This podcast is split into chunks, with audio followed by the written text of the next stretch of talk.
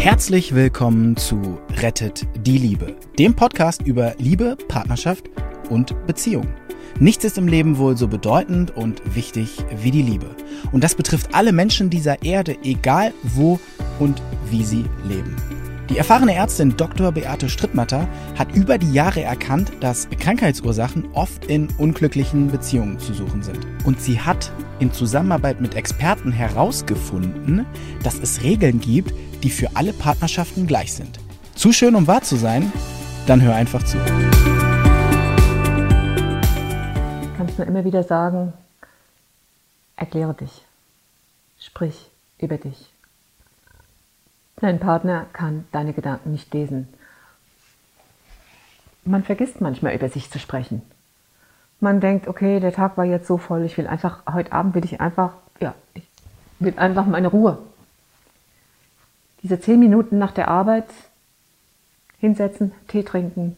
Ich habe damit sehr, sehr gute Erfahrungen gemacht selbst. Natürlich auch im Gespräch mit Patienten, um einfach eine gute Gewohnheit einzuführen. Gute Gewohnheiten sind so heilsam. Eine gute Gewohnheit, dass du morgens aufstehst und die Zähne putzt oder dass du morgens aufstehst und ein gesundes Frühstück isst. Die gute Gewohnheit, den Nachbarn zu grüßen, wenn er rauskommt und ihr euch trefft. Die gute Gewohnheit, dort zu sitzen und euch gegenseitig Raum zu geben. Fünf Minuten jeder. Das ist nicht viel. Es erscheint aber am Anfang lang, dass du die Frage stellst, was war heute deine größte Herausforderung und was hat dich heute am meisten gefreut? Ähm, wenn ihr euch das regelmäßig zu eigen macht, dann werdet ihr im Laufe der Zeit erfahren, dass der Partner tatsächlich anders denkt, als ihr es euch vorgestellt habt oder dass seine Erlebniswelt möglicherweise anders ist, als ihr es euch bisher gedacht habt. Dazu möchte ich gerne einen Fall erzählen, den hat Lukas Michael Möller veröffentlicht. Ich glaube, in seinem Buch Gelegenheit macht Liebe. Es hat mich sehr beeindruckt. Das ist also nicht mein Fall. Aber der ist so exemplarisch, dass ich ihn hier zeigen möchte. Eva und ihr Mann sind eigentlich ein glückliches Paar. Und so einmal die Woche besucht Eva ihre Freundin. Und dann sind die auch lustig unterwegs und sie kommt spät nach Hause. Und wenn sie dann nach Hause kommt und es ist eben schon spät, ärgert sie sich jedes Mal. Sie ärgert sich, weil das Garagentor schon offen ist. Das Garagentor, das sieht sie als Aufforderung ihres Mannes, ey, ich bin zu Hause und ich warte auf dich und das Garagentor, das habe ich aufgemacht, um dich daran zu erinnern, dass es hier Zeit gewesen wäre, schon lange zu kommen und wo bleibst du denn überhaupt? Das ist ihre Interpretation von dem offenen Garagentor. Kannst du dich da reinversetzen? Ich schon. Doris ärgert sich, aber sie sagt nichts. Später, als er mit beiden ins Gespräch kommt und beide dann fragt, er fragt ihn, wie ist denn das eigentlich gemeint mit dem offenen Garagentor? In der Medizin würden wir jetzt sagen Notabene. Notabene heißt Achtung, das ist jetzt hier ganz wichtig. Notabene heißt hör genau hin. Erfährt Doris erstmals, was ihr Mann wirklich denkt. Das hat sie in Jahren nicht gewusst.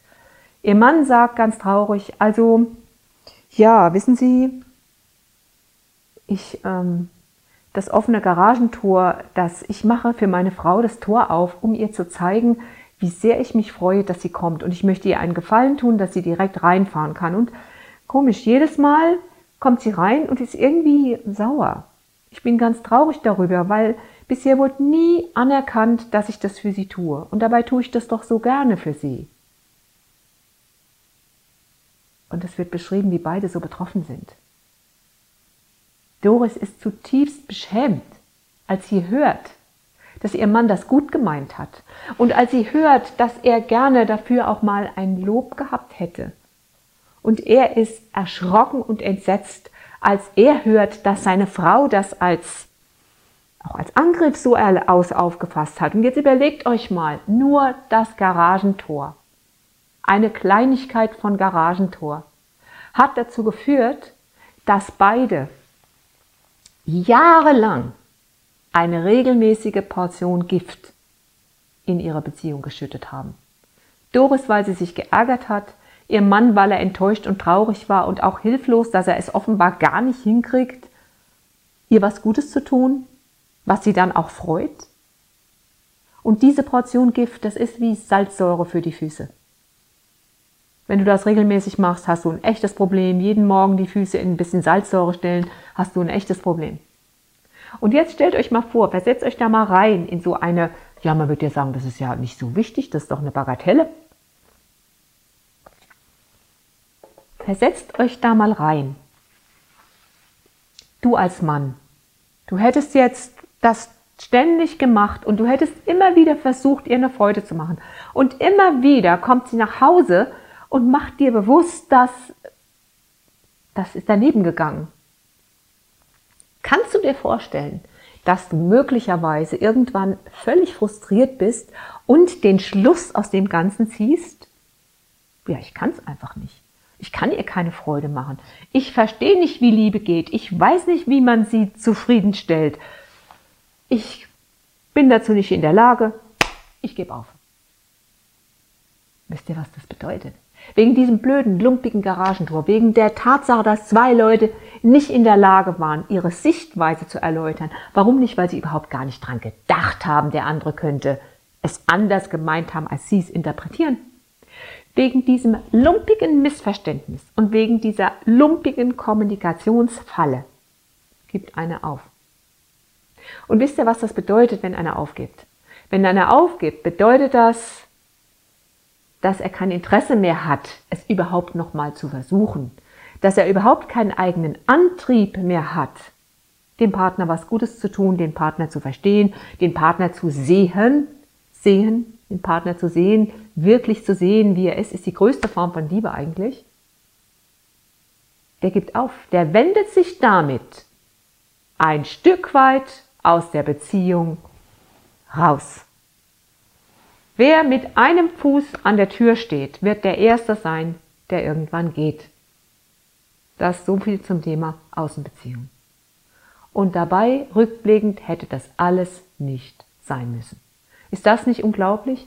Die beiden saßen vollkommen betroffen in diesem Fall drin und haben erstmals gemerkt, ja, hier könnten wir uns retten. Gott sei Dank waren sie rechtzeitig dran und haben dann wohl auch angefangen, eine bessere Kommunikation zu üben.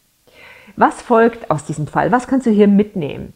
Halte immer, immer für möglich, dass dein Partner wenn er etwas tut, es möglicherweise und es ärgert dich. Wenn es dich freut, alles gut. Wenn es dich aber in irgendeiner Form irritiert, rede mit ihm. Auch du als Mann, wenn dich was irritiert, rede mit deiner Partnerin.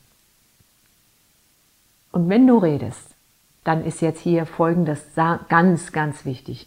Wenn du mit ihr redest, dann sag nicht, zum Beispiel, dich würden jetzt die Socken irritieren, die sie morgens immer da äh, liegen lässt.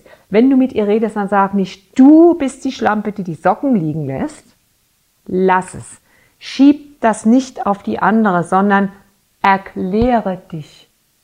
Erkläre dich, indem du sagst, ich. Das heißt ja, man soll nicht immer ich, ich, ich, doch in diesem Fall bitte ich. Wenn ich die Socken sehe, dann fühle ich mich, ja, ich fühle mich vergessen, weil ich hatte ja meinen Wunsch schon geäußert, dass es, äh, dass es ordentlich ist in unserem Gemeinschaftsraum, was du in deinem Zimmer machst, das kannst du ja machen, aber wenn ich die Socken sehe, fühle ich mich missachtet, ungeliebt, vergessen, fühle mich dann unwichtig. Fordere den anderen auf, zu helfen, indem du ihm dann sagst, was können wir tun? Wir ist du und ich. Was können wir tun? Zeig ihm, wie du dich fühlst. Dein Partner kann nicht wissen, wie du dich fühlst.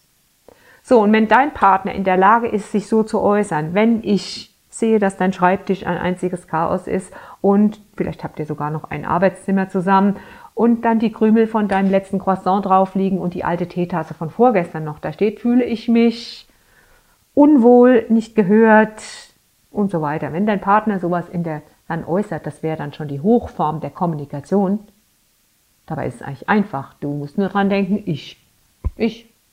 äußere mich in der Ich-Form. Wenn dein Partner also etwas sagt, wie es ihm geht, dann frag nach. Dann frag nach. Äh, lass ihn bitte ausreden.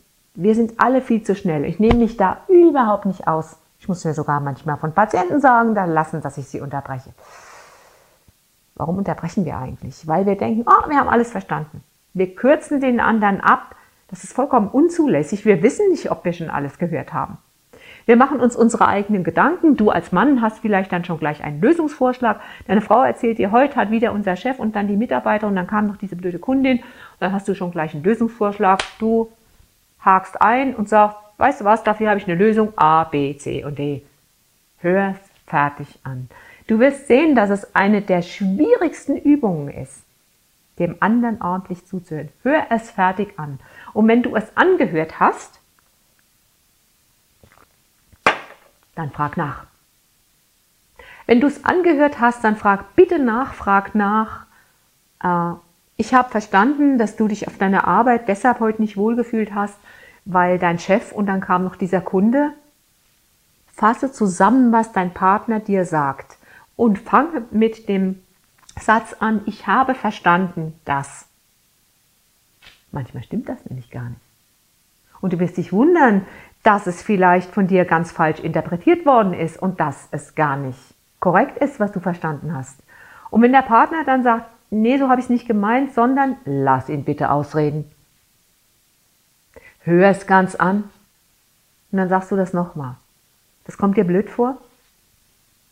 Ich sage mal so, es sind einfache Regeln.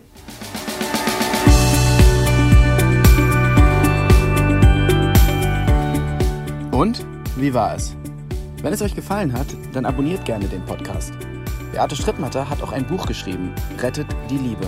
Dann habt ihr die Gesetze immer zur Hand. Der Link ist in den Show Notes. Macht's gut, bis zum nächsten Podcast.